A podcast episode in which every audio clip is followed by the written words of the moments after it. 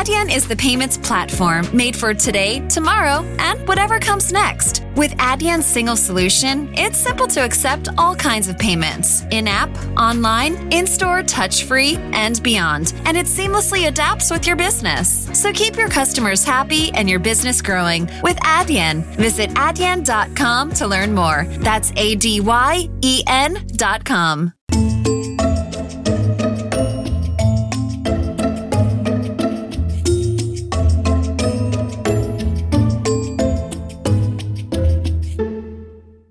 Eu sou jornalista desde que me lembro de ser eh, já adulto, eh, ou seja, desde 2002 para aí. Um, comecei com estágio no público na TSF, ganhei o bichinho da rádio na altura. Uh, não cheguei a fazer um programa local, eu sou das Caldas da Rainha, cheguei a fazer um programa local ainda com 17 e 18 anos. Uh, que até era numa rádio de óbitos. Uh, portanto, o, o, bichinho da comunicação, rádio, televisão chegou um pouquinho mais tarde, está lá desde muito cedo. Um, gosto, sou muito curioso, gosto muito de, de, de perceber coisas de, e custou-me, sempre me gostou até tirar o curso, sempre me custou muito decidir-me só por uma área, só por uma coisa. E sendo jornalista é ótimo, uma pessoa pode seguir várias coisas que gosta, coisas diferentes. E o meu percurso tem sido um bocadinho assim. Eu posso dizer que trabalhei durante muitos anos num jornal gratuito, uh, onde dava para fazer tudo. Eu tornei-me, de certa forma, crítico de cinema. Um, comecei, uh, também comecei a escrever sobre carros na altura, uh, críticas e, e, ensaios a carros, um, e, e, além fazia, também fazia desporto. Um, portanto, essas começaram a ser as minhas áreas. E a certa altura, em 2008, entrei no TV Tour, programa da SIG Notícias, era uma colaboração. Comecei, ou seja, comecei a fazer de uma forma mais presente, eh, já fazia ensaios de casos, comecei a fazer de forma mais televisiva, mais visível. Depois, eh, em 2011, até começou o volante e comecei a fazer volante SIC Notícias, portanto, continuei na SIC Notícias a fazer ensaios de carros. Eu gosto muito de contar histórias e, por exemplo, nesse, esse conceito de televisão trouxe-me uh, esse contar de histórias, até porque o nosso formato era que fosse desconstruir um bocadinho o mundo dos carros, contando histórias enquanto falávamos dos carros. E depois, o cinema é uma das minhas primeiras paixões e também, desde que comecei a trabalhar, comecei a escrever também sobre cinema, nunca só sobre cinema, escrevi sobre outras áreas, desporto, futebol, uh, carros e cinema sempre lá teve desde o início. E a certa altura comecei a ganhar algum protagonismo, comecei a fazer eh, textos para, para a revista Sábado, para, para outros meios, além do próprio gratuito onde trabalhava, um, textos não só de crítica, se fazia todas as semanas críticas de cinema, era uma das coisas que eu fazia pai, desde 2004 para aí, uh, mas a certa altura comecei a sair e ir aos chamados junkets, portanto, entrevistar as grandes estrelas, uh, tornei-me grande amigo de pessoas que fazem isso uh, sempre. Eu fazia isso como, como sidekick do, da, das, das outras áreas que eu cobria, nos jornais que eu, que eu, em que eu trabalhava, nunca fazia isso só como única atividade, a parte do cinema, mas sempre foi uma área que eu desenvolvi muito. Entrevistei desde Robin Williams a Hugh Jackman, Steven Spielberg, consegui não entrevistar, mas fazer algumas perguntas, foi uma entrevista. Uh, consegui falar com pessoas incríveis e é uma das áreas que eu mais gosto. Depois a tecnologia, foi uma coisinha que foi crescendo, que eu sempre gostei. Comecei também uh, no gratuito a fazer coisas sobre tecnologia, tem uma secção de tecnologia, começou a crescer e depois comecei a ter colaborações também relacionadas com com o mundo tecnológico, a participar em guias tecnologia e de, depois um, já, já fazia, cobria muito a área dos gadgets, novos aparelhos, também fazia testes. Um, e depois surgiu a oportunidade de ir para o Dinheiro Vivo fazer um projeto um, relacionado com uh, que até era para o DN, o Dinheiro Vivo fazia um projeto para o DN, que era o DN Insider, uh, que era uma revista de tecnologia, uh, uma revista de tecnologia não focada nos gadgets, tão focada, por exemplo, como uma PC guia ou como uma exame informática, era um misto de exame com exame informática, ou seja, era a tecnologia, inovação, novas tecnologias que estavam cada vez mais a mudar a vida dos humanos. E é um conceito que eu adoro e desde então tenho desenvolvido e crescido muito nesse conceito. e vai desde as redes sociais que nos estão a mudar o comportamento das pessoas até aos novos gadgets, passando pelas novas empresas tecnológicas portuguesas estão a fazer coisas incríveis, Farfetch, OutSystems, empresas que estão a crescer vertiginosamente. Portanto, tenho tido, apesar de tudo, uma experiência muito ampla, especialmente na área dos automóveis, do cinema, tecnologia, sendo que durante muito tempo também escrevi sempre sobre futebol. Aliás, esse era o, o no jornal gratuito, era o meu dia a dia, era, era escrever muitas vezes sobre futebol, mais as outras coisas depois que eu conseguia arranjar por gosto, acima de tudo por gosto. Não? É? Eu entrei este sábado, portanto estou lá há cinco dias. Um, e basicamente entrei por curiosidade, comecei a ver pessoas a falar nisso, a combinar encontros lá no Twitter, portanto a, li a ligação veio pelo Twitter, foi aí que eu comecei a perceber que aquilo estava a ter bastante atenção. E o, o que eu achei curioso foi precisamente por ser uma rede social que suscita a conversa por áudio, apenas áudio, não vídeo. E portanto achei que era engraçado experimentar, entrei, percebi que tinha de ser por convite Uh, e depois, logo depois de ter entrado, recebi logo um convite a alguém que eu conhecia que já lá estava, e, portanto foi um espaço de algumas horas. Uh, e de facto é uma rede social, eu acho que é muito diferente daquilo que estamos acostumados, é que está a ter uh, mais atenção. Para já, eu acho que está focado só em iPhone, acho que a aplicação que eles têm, para já pelo menos está só disponível em iPhone, uh, e além disso, uh, o próprio sistema é muito simples, é mesmo, mesmo só focado na conversa. E a semana passada uh, ganhou muito mais popularidade até porque Elon Musk participou, deu uma entrevista, conversa com vários participantes, e aquilo funciona por salas, é um bocadinho, eu diria que é uma mistura de podcast com Zoom, tem menos relação, diria, com o Facebook ou o Twitter. Estavas a falar há pouco, não tem gostos, não tem uh, partilhas, não. Uh, nós basicamente uh, podemos seguir pessoas, podemos seguir salas, as pessoas criam salas com, com, temas ligadas a temas, podemos seguir.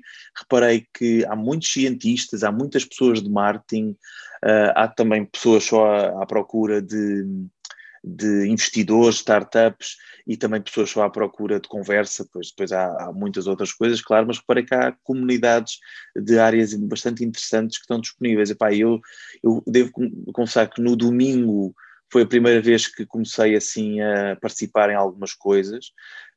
Tive já no domingo tive em salas em que estava, por exemplo, um dos Shark Tanks, o Mr. Wonderful do Shark Tank americano. Um, no domingo à noite uh, experimentei entrar numa sala de jornalistas uh, organizado pelo Diogo Queiroz Andrade e pelo Flávio Nunes e, e por mais alguns jornalistas. E de repente nessa noite uh, houve pessoas a estrear-se. Nessa, nessa mesma sala tínhamos o Carlos Moedas o, o Rui Tavares o, que, o fundador do Livre e historiador uh, e também o Carlos Oliveira que é o novo presidente da Fundação da Fundação José Neves. Uh, portanto, tínhamos pessoas até bastante uh, relevantes e interessantes ali a falar, disponíveis. As pessoas normalmente há quem entre como moderador, portanto é quem organiza a sala, e depois as pessoas que entram estão só a ouvir, mas o moderador pode convidar qualquer uma das pessoas que estão a participar para entrar na conversa. Portanto, entra na parte de palco, que eles chamam uma espécie de palco, e portanto está a participar na conversa. E de facto são conversas muito, sobretudo pode ir por qualquer lado, normalmente tem um tema, mas pode ir para qualquer lado. Uh, muito, é, um, é um estilo muito conversacional, muito pouco formal, que eu acho bastante interessante. Mas, por exemplo, no domingo começou às nove e meia da noite e de repente à meia-noite aquilo ainda estava a decorrer, a mesma conversa. Portanto, eu saí por volta da meia-noite, ainda continuo. Portanto, uh, percebe-se claramente que as coisas prolongam-se, não têm horários fixos propriamente, prolongam-se. Uh, e, pá, e agir ver a qualquer hora de repente vais lá uma da manhã porque tens curiosidade e de repente está o tipo, aquele australiano, .com, muito popular a dizer uma, uma, umas teorias da conspiração sobre privacidade e os governos e tudo, uh, ou seja, dá para encontrar coisas muito interessantes, uh, diria, uh, tenho encontrado lá conversas curiosas, de facto. eu acho que eles ainda estão a começar, é difícil ver onde é que isto, que dimensão é que terá, mas que tem um potencial muito interessante, tem e rouba clientes à Netflix uh, ou às redes sociais, claro, porque as pessoas de, ficam ali bastante tempo com facilidade. Uh, acho que é o, é o oposto do TikTok. O TikTok é um sucesso fenomenal por ser vídeos curtinhos, coisas uh, rápidas, que vemos muito tipo de conteúdos em pouco tempo. Ali, ao contrário, entramos numa sala, se gostamos, podemos estar imenso tempo, podemos participar na conversa, uh, podemos pôr a mão no ar para pedir para participar em conversas. De facto, é, é um conceito que eu diria uh, interessante, muito interessante e diferente do que temos visto nas redes sociais ultimamente. Eu acho que é saudável, é saudável até por ser um formato diferente, por usar uh, algoritmos diferentes, formas de. Para já ainda não, não tem qualquer tipo de publicidade, nem tem qualquer tipo de monetização, portanto, eles ainda não, não têm forma de ganhar dinheiro com aquilo, é normal, estão a começar.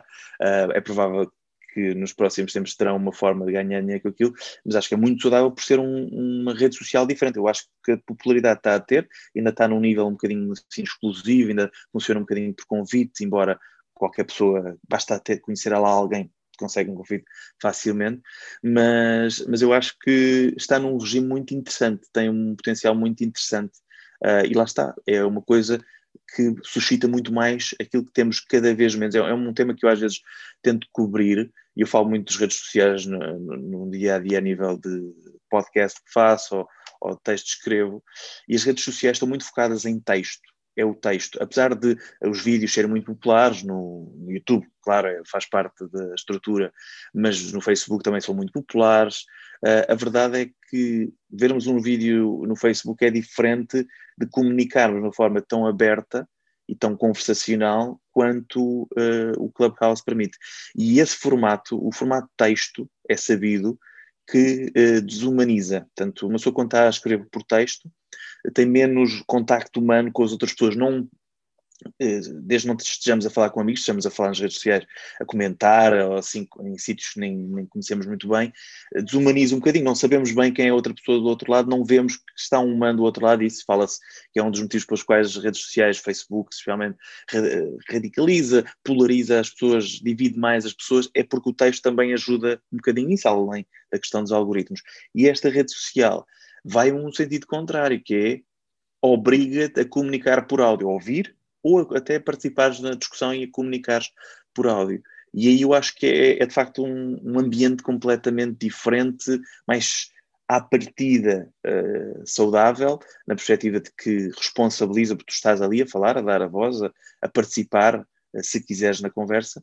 Um, portanto, eu acho muito interessante. Eu acho que um, não sei até que ponto serem comprados é bem possível, não sei até que ponto eles vão se ingrar do ponto de vista de as dimensões de um Twitter ou no Facebook, então nem se fala, porque eu acho que isto pode não ser massivo, ou seja, acho que a generalidade das pessoas que vai ao Facebook só para se entreter um bocadinho, não sei se vai ter no Clubhouse um, um espaço assim tão favorável. Uh, mas acho que como rede social tipo LinkedIn, de um certo o LinkedIn já não é bem de nicho, mas de, de uma certa tipo de gama de pessoas, acho que sim, acho que tem um potencial ainda de crescer gigantesco. Um, acho que estou mesmo só a começar e o conceito é muito interessante. Uma das coisas que eu adoro na área que eu, que eu cubro atualmente tecnologia e inovação é que é uma área de transformação completa, em que as coisas num ano mudam por completo e a pandemia então vai acelerar isso de forma incrível. Uh, pá, já tive a oportunidade, só para dar aqui um contexto, já tive a oportunidade de entrevistar o Reed Hastings, o CEO e fundador da Netflix, até mais que uma vez, e, o, e, e, também já tive a oportunidade de entrevistar o CTO, responsável tecnológico do Facebook, uh, ou a Margaret Vestager. A Margaret Vestager foi uh, vice-presidente, atual vice-presidente da Comissão Europeia, até foi agora em janeiro, até usámos isso num podcast que nós temos chamado Made in Tech. E dar este contexto, porque de facto é uma área que tem em disrupção completa, e a área do, do streaming, vídeo streaming e cinema, uh, muito por causa também da pandemia, mas era uma tendência que já vinha, está a ser completamente alterada. Aliás, o irlandês estreou antes da pandemia. A questão do irlandês, é por acaso é curiosa, um, o, o, irlandês do Martin Scorsese é um filme que só foi feito muito graças a haver dinheiro da Netflix, dinheiro do streaming, porque era um filme muito caro de fazer, uh, pelas questões da alteração estética que eles quiseram fazer uh, aos grandes atores, o Al Pacino e tudo, torná-los mais jovens. Portanto, só o dinheiro uh, e a aposta de risco de uma Netflix é que de facto permitiu que o filme fosse feito. e ele, o Scorsese, como é óbvio, queria estrear em sala, falavas na questão das salas, e, e, a verdade é que ele estreou em algumas salas nos Estados Unidos e em outros países. Portugal não foi o caso, a nível europeu foi muito limitado, só mesmo um outro país é que conseguiu estrear em sala. Uh, isso tem a ver com a aposta da Netflix, eles queriam que estreassem em algumas salas para poder ir aos Oscars, na altura havia essa obrigatoriedade, só podia ir aos Oscars se tivesse algum tipo de estreia em sala. Portugal não foi, não foi contemplado, mas o, eu acho que é uma área que está com a pandemia veio acelerar. Falavas da HBO Max, a HBO Max, um, a HBO em geral, uh, muito conhecida em séries e filmes, eles basicamente o que fizeram foi contrariar por completo o que tinham dito um ano antes. Eles continuavam uma aposta clara dos seus grandes blockbusters, grandes filmes, ser em sala sempre primeiro, só muito depois é que poderia eventualmente ir para o streaming, e de repente chega ao final do ano e eles dizem no próximo ano, 2021, os grandes filmes, grandes blockbusters vão estrear em simultâneo em sala e na sala de cinema. Claro que estamos a falar de grandes filmes, Matrix 4, o regresso do Matrix, grandes blockbusters, filmes incríveis e que de facto convém ver em sala, devo admitir, mas que por causa da pandemia, mas não só, eles estreiam em simultâneo em streaming. É, o, é disruptivo ao ponto de há uns anos era impensável. Qualquer grande líder de estudo diria que isto nunca seria possível pela questão de, uh, de direitos. Portanto, só passado muito tempo é que poderia estrear em streaming. Isto é uma tendência que não é só a HBO. A HBO anunciou isso no final do, do ano passado, dizendo que 2021 ia estrear vários grandes filmes, quase todos, na verdade, em streaming e em, e em sala. Em Portugal só chega no verão, a HBO Max, para já existe a HBO Portugal, Portugal, que não é bem a mesma coisa que a HBO Max. A HBO Max já existe nos Estados Unidos há, há, mais tempo, mas cá só vai chegar no verão, portanto só vamos ter acesso a essas estreias, uh, grandes estreias de cinema em simultâneo no verão, mas é uma tendência que vem da Disney, a Disney já o ano passado começou a estrear alguns filmes também em streaming e já anunciou que próximos filmes também vão estrear alguns em simultâneo em streaming na sala, outros só até em streaming, a Netflix já faz isso há, há mais tempo, claro, é uma aposta clara deles. Mas de repente começa-se a ver isso até noutras plataformas. O ano passado, uma das grandes novidades interessantes foi o Borat, estreou em outubro ou novembro, já não me lembro, foi em outubro porque foi antes das eleições dos Estados Unidos. O Borat 2, o segundo Borat, um filme que, que há 15 anos o que é que foi, teve um sucesso estrondoso em salas de cinema, estreou diretamente na Amazon Prime, portanto, num serviço de streaming. Neste caso, nem foi a Amazon que pagou inicialmente o projeto, a Amazon comprou, tipo, como distribuidora, comprou os direitos do Borat 2, que estreou primeiro até eh, só em algumas salas, mas até foi no pico da pandemia, mas acima de tudo em streaming.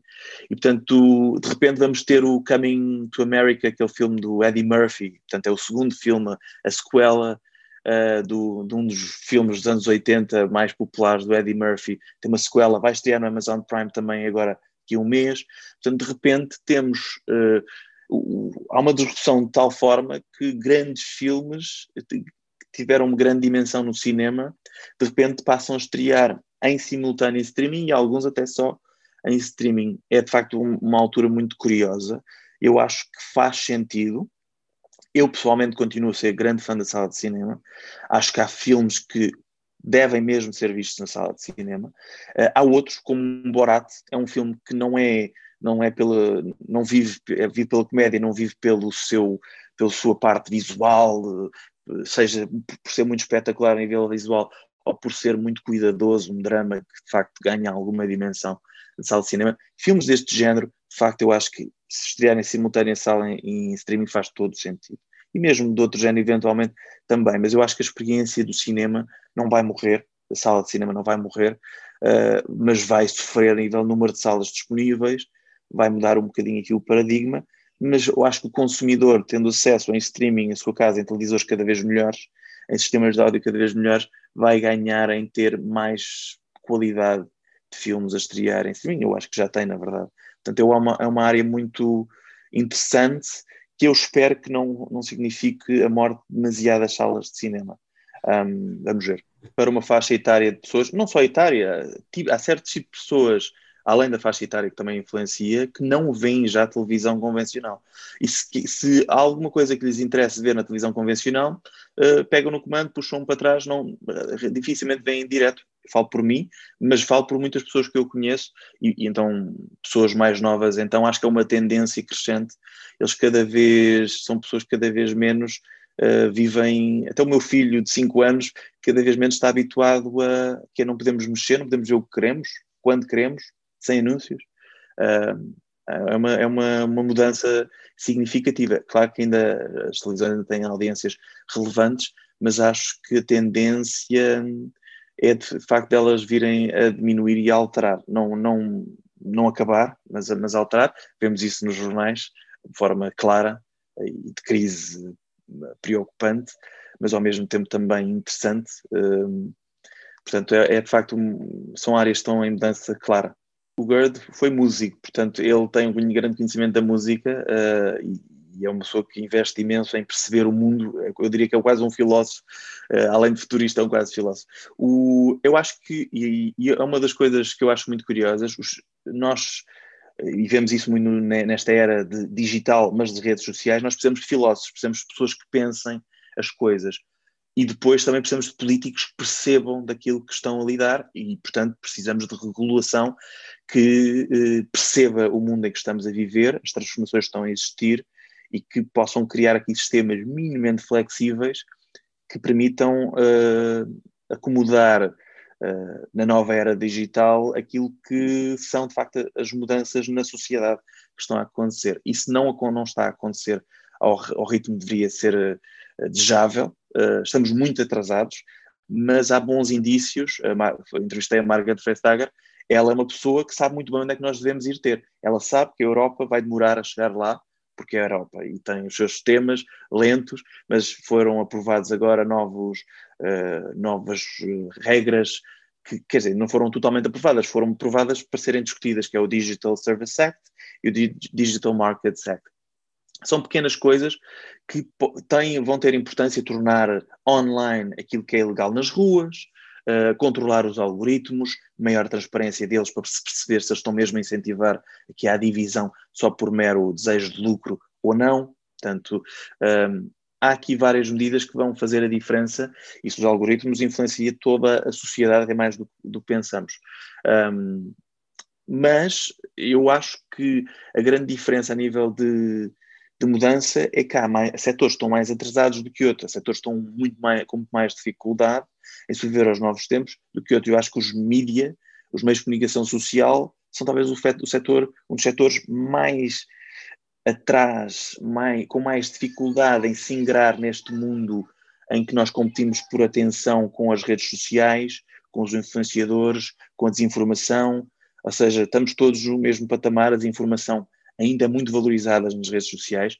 É mais, há estudos indicam que é mais atrativo uma pessoa ver conteúdos que não são verdade, portanto, desinformação, do que os que são verdade, é mais atrativo, porque quando inventamos conseguimos ser mais atrativos de alguma forma, e portanto é de facto um mundo perigoso, interessante, em mudança, a mudança é positiva, não podemos voltar atrás, temos é de regular tudo aquilo que está a ser alterado, e no caso dos mídias, eu posso dizer que, em princípio, vou entrevistar esta semana o, o responsável da, da autoridade da concorrência na Austrália, que é o país do mundo que está mais evoluído em criar impostos digitais para os, para os grandes players como Facebook e Google, mas não só criar impostos que podem ajudar a reduzir os, os outros impostos para a generalidade das pessoas, que é uma, uma perspectiva interessante, mas também financiar os mídia. Portanto, uh, a Austrália está a criar impostos a estes grandes players que levam todo o dinheiro de publicidade que antes normalmente ia para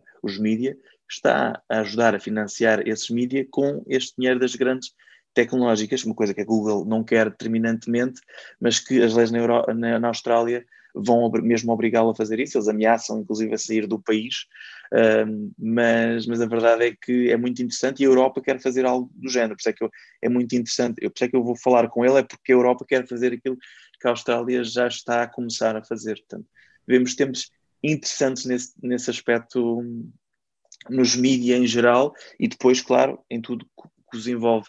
Mas eu, eu acho que o, o que se percebe agora é que os mídias são mais importantes no discurso, na sociedade, na democracia, do que muita gente achava. Ah, eu recebo toda a minha informação no Facebook, ok, mas se a fonte não for credível, uh, vamos radicalizar cada vez mais pessoas. Se as teorias da conspiração começarem a ser muito promovidas, vamos ter pessoas muito mais uh, divididas, muito mais uh, uh, desinformadas e com vontade só de ralhar, que é uma coisa que as redes sociais potenciam muito. E eu acho que quem consegue ir para outras coisas, para um Twitter em que vê os seus amigos, para um Clubhouse, para outras coisas, não tem noção que ah, para outras pessoas a realidade é muito mais negra e estranha e, e, e conspirativa do que isso, e portanto essa, essas pessoas são demasiado radicalizadas, seja para um lado, imagina, de extremas direitas chega, ou para o outro lado de vou cancelar, toda a gente não concorda comigo porque isto, ou seja, quanto mais dividida a sociedade estiver, eh, pior será para a democracia, pior será para até para vivermos em harmonia, mais ou menos em harmonia todos. É? A questão do Netflix é, é interessante, mas eu acho que é diferente da questão, ou seja, de, da questão, do, por exemplo, de um Facebook. E a diferença principal é, todos competem pela nossa atenção. Uh, pá, falei com responsáveis, inclusive tecnológicos da Netflix, que estão mesmo responsáveis por, por esses algoritmos de recomendação, e a prioridade deles é, acima de tudo, uh, que as pessoas fiquem cativadas com aquilo que estão a ver. E há uma coisa que a Netflix é de facto muito interessante, que é eles, uh, embora sejam uma empresa americana, eles perceberam que havia um potencial fabuloso nos filmes e séries estrangeiras, de, de, faladas em língua estrangeira, que são boas histórias, eles tentam manter um certo nível de qualidade e eles têm conseguido coisas que são, eram impensáveis há uns anos, que é ter séries brasileiras, alemãs, uh, turcas, uh, o que for, falada em línguas, ainda agora há uma série fabulosa que é japonesa, falada em, em japonês e que tá, tem um sucesso enorme na Netflix. Porquê? Porque eles focam-se na história. Temos boas histórias, eles focam-se nisso, e depois o algoritmo é que, é que compete fornecer às pessoas certas que gostam daquele tipo. The I didn't realize you liked me that way deal. Because it's one thing to receive McDonald's, but an entirely other thing to know that they woke up early to face the world and bring you McDonald's breakfast still hot in the bag. Appreciate you. There's a deal for every morning. Now grab two loaded sausage burritos for only three bucks. Prices and participation may vary. Single item at regular price cannot be combined with any other offer or combo meal. Ba-da-ba-ba-ba. To show you how easy it is to file a claim with Geico, we hired a nature show host. In the native habitat of a suburban driveway, the poor victim of a broken windshield is left assessing his vehicle, utterly helpless. Well, not true. If he's got Geico, he can file a claim online, over the phone, or with his handy mobile app. But like a lone gazelle, he'll suddenly be left to fend for himself, awaiting his terrible fate. Nope. Geico will assign him a designated claims team to help him out too. So the gazelle gets his car fixed and everything. Wow, nature is so cool. Geico. Great service without all the drama. Histórias, aquelas histórias. Há aí alguns defeitos e alguns problemas, como estavas a dizer, chegou-se a falar deles promoverem mais as, as, as séries deles originais na Netflix uh, do que as de outros, falou-se nisso, nunca se provou na verdade, também é difícil provar. É possível, mas eles hoje em dia também têm tantas séries originais deles, o catálogo é tão grande, portanto é, no, é normal e também surge de vez em quando algumas não são do catálogo deles.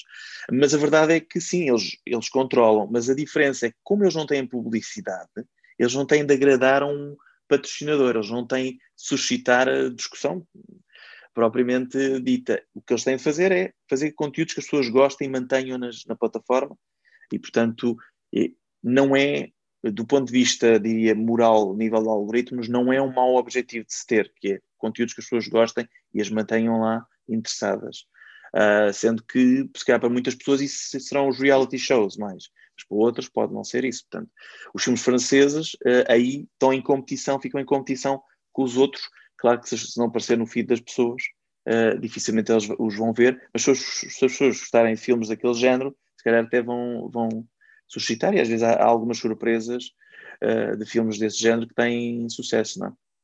Mas a verdade é que essa, essa parte concreta de, dos algoritmos mandarem, sim, e portanto a transparência dos algoritmos da própria Netflix aí pode ser útil para perceber se eles, por exemplo, dão primazia demasiada aos originais deles ou não.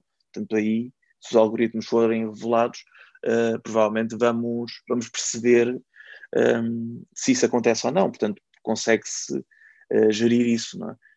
um, a verdade é que uh, faz, faz, a diferença. Portanto, faz a diferença haver conhecimento, mesmo não seja das pessoas em comum, mas dos decisores, até na Europa, um dos objetivos é que universidades investigadores tenham acesso aos algoritmos de algumas dessas empresas para poder investigar, perceber os impactos.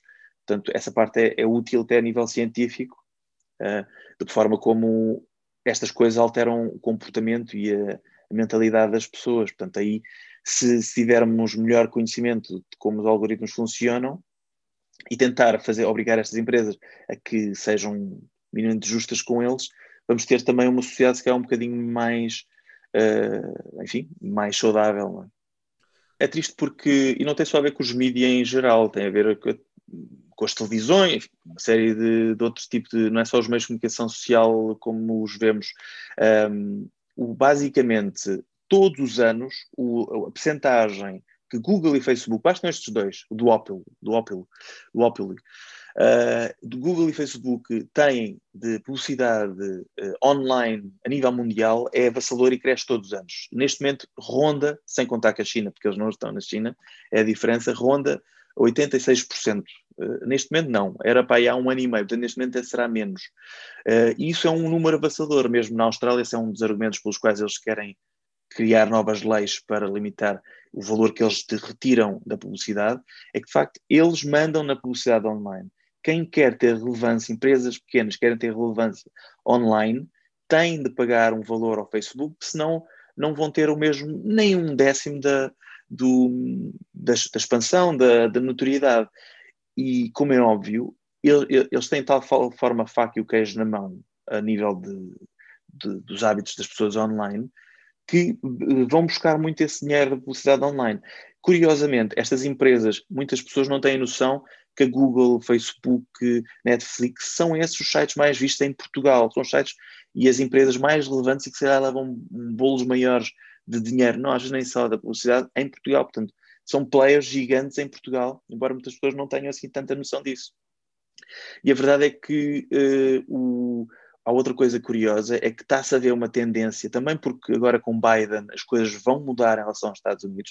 A Europa, falavas há pouco da Europa ter dificuldades em lidar com estes gigantes tecnológicos, tem muitas dificuldades. Os Estados Unidos, até na era Trump, uh, ameaçou a Europa com sanções se eles aplicassem impostos à Google ou ao Facebook, e a verdade é que a Europa também se retrai com isso. Com Biden será diferente, isso fará a diferença. Biden está interessado em criar novos tipos de regulação, novos tipos de impostos, eventualmente, aos gigantes tecnológicos. E aí a Europa tem, a Europa e o mundo têm uma legitimidade maior em sede da OCDE, uh, de fazer estas mudanças de impostos digitais e fazer com que estes gigantes que todos os anos aumentam receitas, uh, todos os anos, aumentos enormes de receitas, Facebook, Google, possam ter de partilhar mais esses valores e tornar eh, meios mais sustentáveis, não é? A verdade é que eles sugam cada vez mais o dinheiro que está online.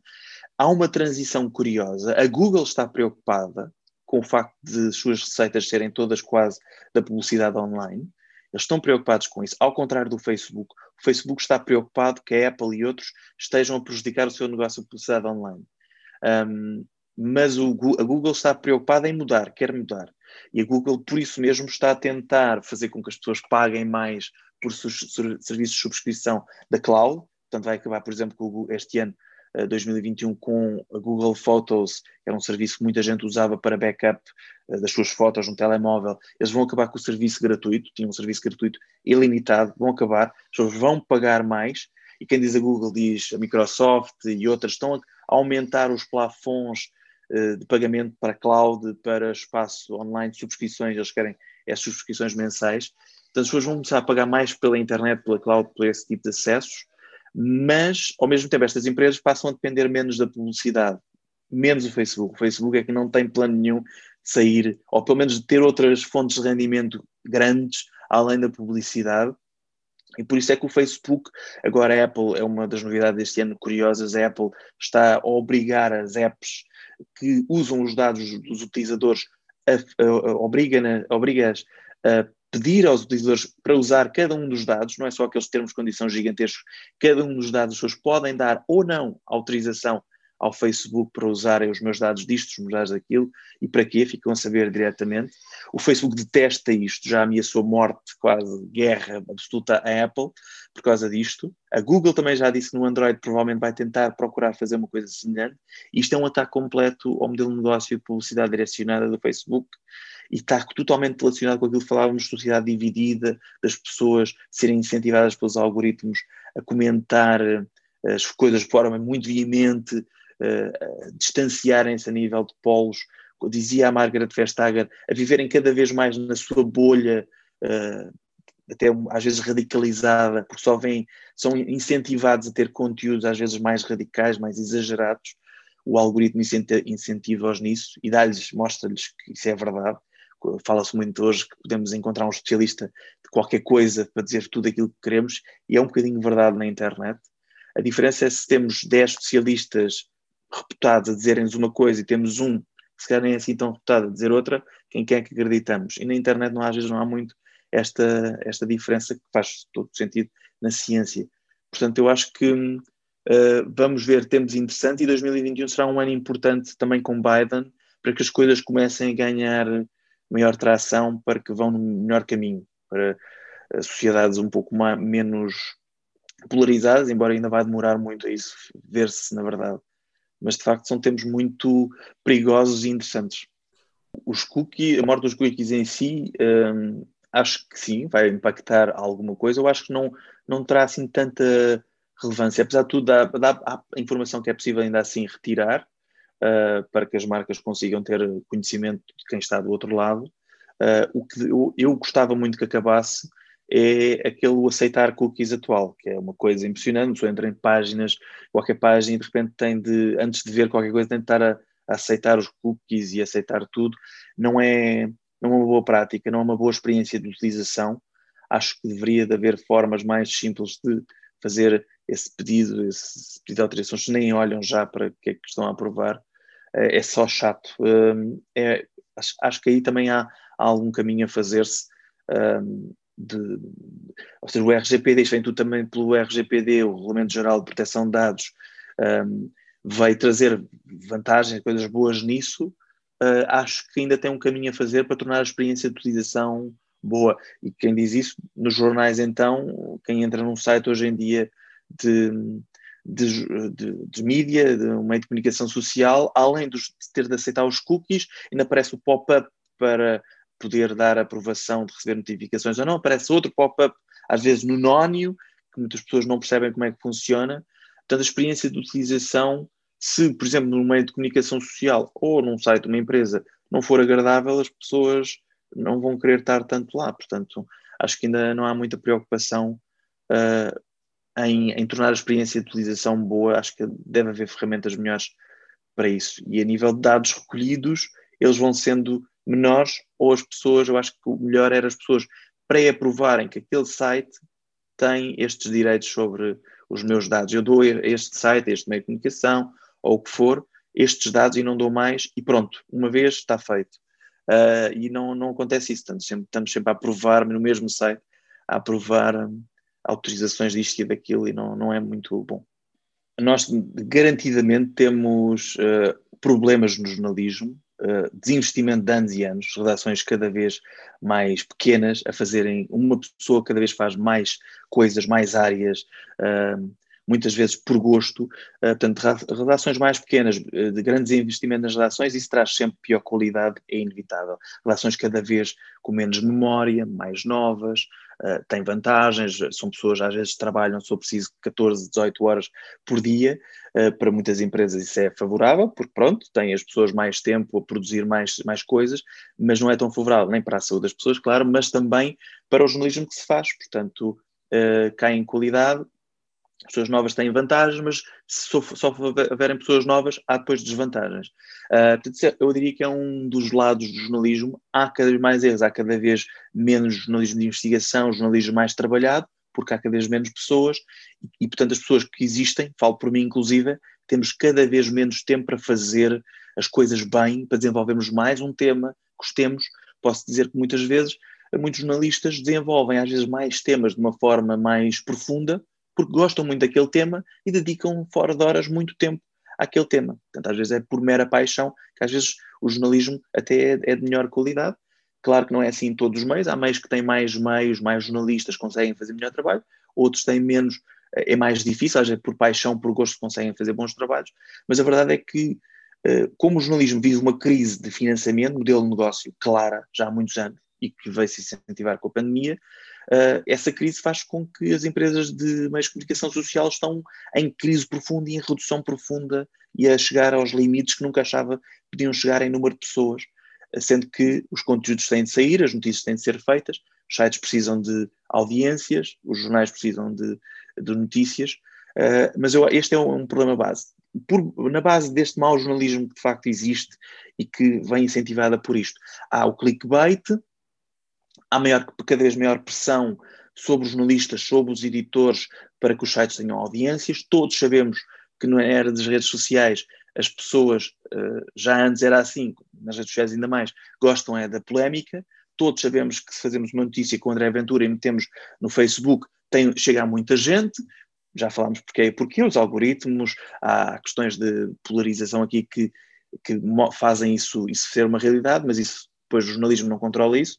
Agora, os, os, jornalistas fazem o seu papel, mas sabem que há certos tipos de temas, uh, notícias sobre reality shows ou sobre até erros que aconteçam, vão ter mais popularidade. Aquela velha questão, o homem que mordeu o cão, ou o acidente na estrada que as pessoas param para ver. Portanto, aí está a essência humana. A diferença é que a essência humana na era digital das redes sociais é elevada uh, ao extremo. Portanto, o que vemos nas redes sociais é a essência humana sobre esteroides. Eu falei há, uns tempos com um investidor americano e ele dizia-me isto. Portanto, vemos nas redes sociais, acima de tudo, é a essência humana, nós somos assim, nós estamos o acidente e tudo, mas ali está sobre esteroides, é muito exagerada. E o jornalismo sofre com isso. Portanto, nós sabemos que vamos buscar mais números de pessoas a ver os artigos se tivermos certo tipo de notícias.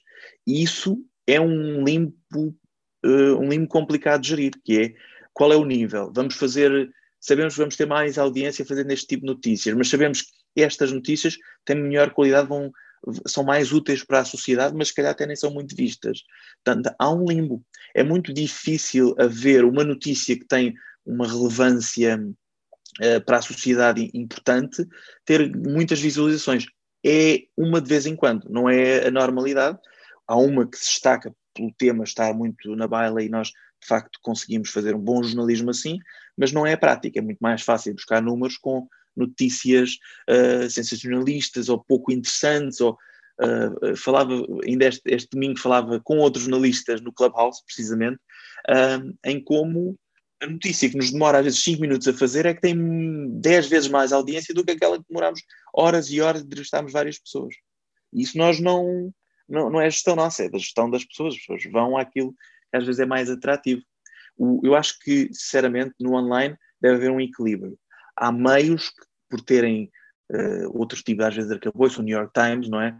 Consegue ter notícias que suscitam curiosidade e, portanto, dão-lhes algumas audiências, mas consegue aumentar o, o, o, lado das notícias que são relevantes e são importantes, porque no caso do New York Times tem um modelo de subscrição, também não vive tanto da publicidade, e tem um peso a nível mundial enorme, e portanto isso faz a diferença. Eles conseguem uh, dedicar-se mais a notícias de facto fazem a diferença e as pessoas subscrevem, vão à procura do bom jornalismo. Nem todos conseguimos fazer isso. Em Portugal, o modelo de subscrição, eu acho que o modelo de negócio do jornalismo é, quem, é o que pode salvar e ajudar a melhor jornalismo. E, e por exemplo, em Portugal, sabemos que um público ou um expresso são os líderes em subscrições digitais, nem sequer falo aqui na parte dos jornais vendidos, subscrições digitais. O público tem conseguido números muito interessantes, mas nem todos conseguem fazer mesmo, porque pessoas, nem todas as pessoas vão conseguir pagar subscrições. E há outra coisa, é, é, o número das subscrições do público, por exemplo, é muito interessante, enorme, crescimento enorme, é de saudar, é muito interessante, mas o valor que eles tiram dessas subscrições não é assim tão relevante às vezes quanto se pensa porque são valores mais baixos, as pessoas pagam menos por esses valores. A publicidade continua a ter uma grande relevância, como é óbvio, para um público, muito mais do que, por exemplo, o New York Times, que lida com outro, outra magnitude. Portanto, apesar de haver bons exemplos em Portugal do, da questão de subscrição, um, acho que ela deve ser continuada, as pessoas devem pagar por ter melhor acesso a notícias, mas acho que não vai ser a solução milagrosa hum, mesmo para os outros jornais, uh, não vai ser essa solução mais dolorosa. Deve ser uma aposta, deve-se apostar nela, mais do que muitas, muitos jornais fazem, mas não deve ser a única aposta. Especialmente em Portugal, porque em Portugal uh, somos poucos. Um jornal que faça um nicho, por exemplo, de economia, lida com uma magnitude de pessoas muito inferior a um país maior. Portanto, se é inferior, os valores são ser irrisórios, enquanto um nicho de economia nos Estados Unidos eh, se embarca milhões de pessoas, em Portugal um nicho é uma coisa muito mais pequena e, portanto, a subsistência de um meio é muito mais difícil. Por isso é que eu acho que tem de haver outra solução aqui. Isto vem tudo dar àquilo que estava a falar há pouco, que é, uh, por exemplo, as novas medidas, novos impostos, novas possibilidades de ajudar os mídias, que vêm da Austrália como exemplo, mas que a Europa provavelmente também quererá implementar, que é direcionar estes meios que até beneficiam de, das notícias, como Facebook e Google, direcionar o que eles ganham em publicidade direcionada para os meios de comunicação locais, um, locais dos países. E, e isso eu acho que é uma tendência que pode ser uma solução, não a única, subscrição será sempre uma solução interessante, mas pode ser uma solução interessante. Não basta a Google dizer que dá dinheiro a, a, jornais e a jornalistas indiscriminadamente, eles é que decidem o que é que dão, quanto dão, não basta isso, é agradável, é bom, ótimo, mas não basta isso, deve haver de facto uma política sustentada de pensar como é que estes gigantes que ganham tanto com cada país, com os portugueses, a nível de publicidade, podem também contribuir para uma melhor sociedade e aí também é o melhor jornalismo e o melhor meio de comunicação faz sentido.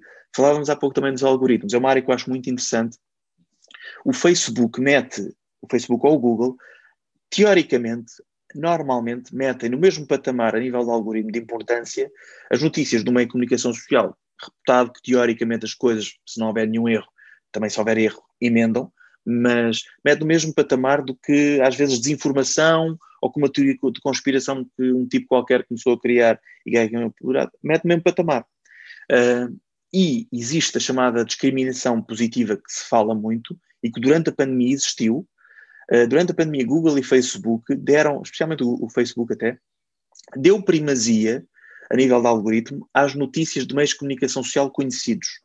Um, em certos temas, não era em todos os temas, normalmente eram temas relacionados com a Covid, mas deu primazia a isso. Eles próprios assumiram, já deixaram isso. Portanto, foi até o final do ano, já abandonaram essa, essa primazia. Ou seja, uh, jornalismo de meios convencionais que teoricamente tentam melhor nível de informação e jornalismo, não jornalismo, na verdade, notícias vindas de sites de desinformação, sabe-se Deus de onde vem, uh, estão mais ou menos no mesmo patamar e sabemos que, teoricamente, até a desinformação pode ser mais atrativa para algumas pessoas. Portanto, um, ehm, neste momento, a nível de legislação, estamos no mesmo patamar, a lutar pelas, pelo mesmo tipo de atenção.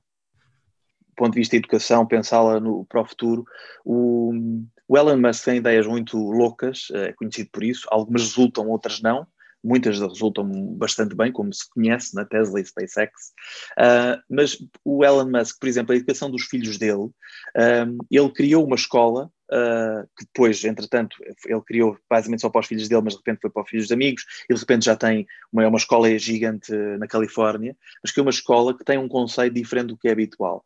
É um conceito em que as crianças, mais até do que níveis etários, não é muito separado por níveis etários, há alguma separação, mas não há tipo transitado de um ano para o outro, é por gostos, portanto a criança escolhe mais ou menos temas que gosta, aprende uma informação geral comum, mas depois há temas que gosta mais e que desenvolve mais, desde idade escolar, portanto, a partir dos 6, 7 anos, ele criou esse sistema. É um sistema que eu acho curioso e de facto, se calhar mais adequado aos tempos atuais, embora eu acho que tenha de haver sempre uma base comum de conhecimento geral uh, que, que, faz todo o sentido. A escola, como ela existe neste momento, eu acho que está bastante ultrapassada.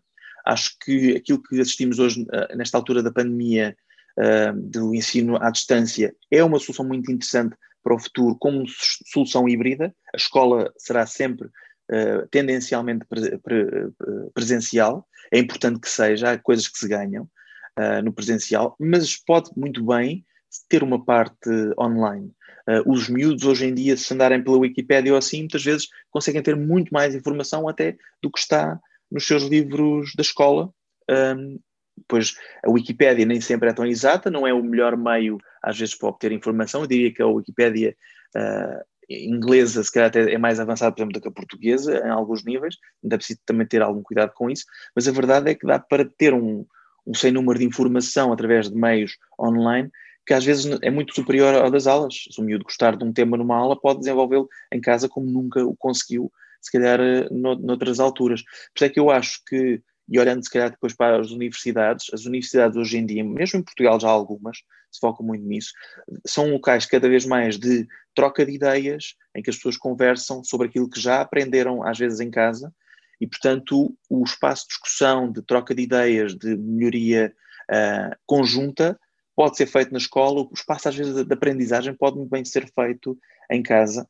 Uh, agora, este é um regime que demorará muito tempo a poder vingar. Portugal estará, estará muito atrás de outros países, uh, não tem ainda uma estrutura que permita muitos alunos terem condições para ter ensino à distância, como se tem visto, não é? E, portanto, será uma solução que tendencialmente será mais comum nas universidades, em níveis mais avançados de escolaridade do que em níveis mais inferiores. Mas eu acho que a nível de educação faz todo o sentido repensar muitas das práticas uh, que tínhamos uh, até agora, porque de facto uh, os alunos que têm mais tendência a desinteressar-se sobre determinados temas e há formas mais inteligentes e interessantes de, de ensinar coisas às pessoas. Na verdade, não nos níveis mais inferiores, mas a partir dos 15 anos, há uma tendência crescente que faz parte da educação atual, que é as pessoas podem tirar pequenos cursos cada vez mais. Um, é uma das tendências da era tecnológica, é mais do que tu teres um curso universitário uh, de quatro anos, formal, a nota que, que nota é que tiveste naquele curso universitário, é tirares um pequeno curso de dois meses, três meses, tornaste programador, tornaste qualquer coisa que, que faça falta naquela área, na área tecnológica então, isso então é muito frequente, Portanto, a verdade é que esses pequenos cursos, essas pequenas formações que são constantes e que pode fazer evoluir, acho que faz parte da educação do futuro. Um, e vemos isso até no ponto de vista da requalificação, pessoas que se tornaram, vamos imaginar, uma pessoa que era escriturária, não consegue emprego, tira um curso de três meses, seis meses de requalificação para outra área, ou seja, nem é um curso universitário propriamente, e pode de repente tornar-se uh, e até ganhar, ter uma nova experiência uh, numa área completamente diferente da sua. Portanto, eu acho que é uma tendência muito interessante que está a crescer. Em Portugal temos já universidades a fornecer esse tipo de cursos pequenos. Uh, só tenho pena que não haja maior investimento a nível de governo em favorecer mais este tipo de uh, requalificação, pequenos cursos, uh, cursos chamados profissionais que nem são bem profissionais. Acho que é uma tendência muito interessante vamos assistir e que era bom que nós também tivéssemos na frente deles, porque fará a diferença.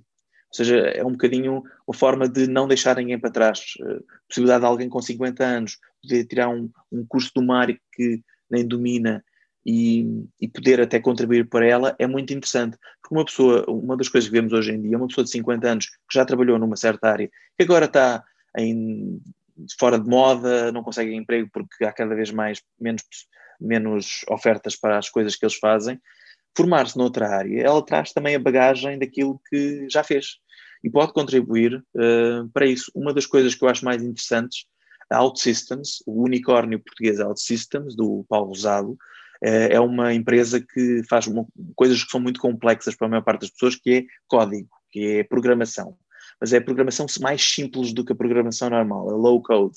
E eles, por exemplo, fazem um, ehm, há pessoas que se formam naquela tecnologia, tecnologia OutSystems, que não sabiam nada daquilo, pessoas de 50 anos, se for preciso, eles brincam, eu cheguei a falar com eles, eles brincam que se for preciso, é uma pessoa que era padeiro, foi toda a vida padeiro, e de repente tira um curso de, daquele curso de programação que não é muito intensivo, são alguns meses, não é nada de, de ultra especial, e consegue de repente contribuir com uma visão de quem já teve uma experiência diferente para uma área de programação de uma forma interessante. Portanto, é, é uma área muito, muito curiosa que está a evoluir de forma interessante e era bom que os, os governos possam incentivar e aumentar e fazer ver às pessoas que existem estas modalidades e estas alternativas a nível de educação até para o futuro.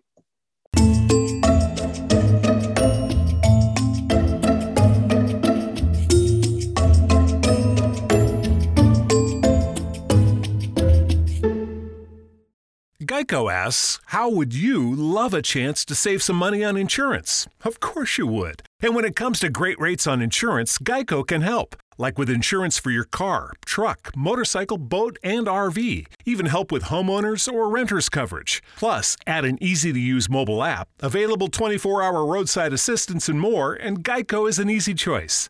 Switch today and see all the ways you could save. It's easy. Simply go to geico.com or contact your local agent today. Ensure your teams are ready for the rapidly increasing and advancing cyber threats happening every day. With Optiv Managed XDR as your ally. Our real time, actionable insights always help you stay one step ahead of cyber terrorists.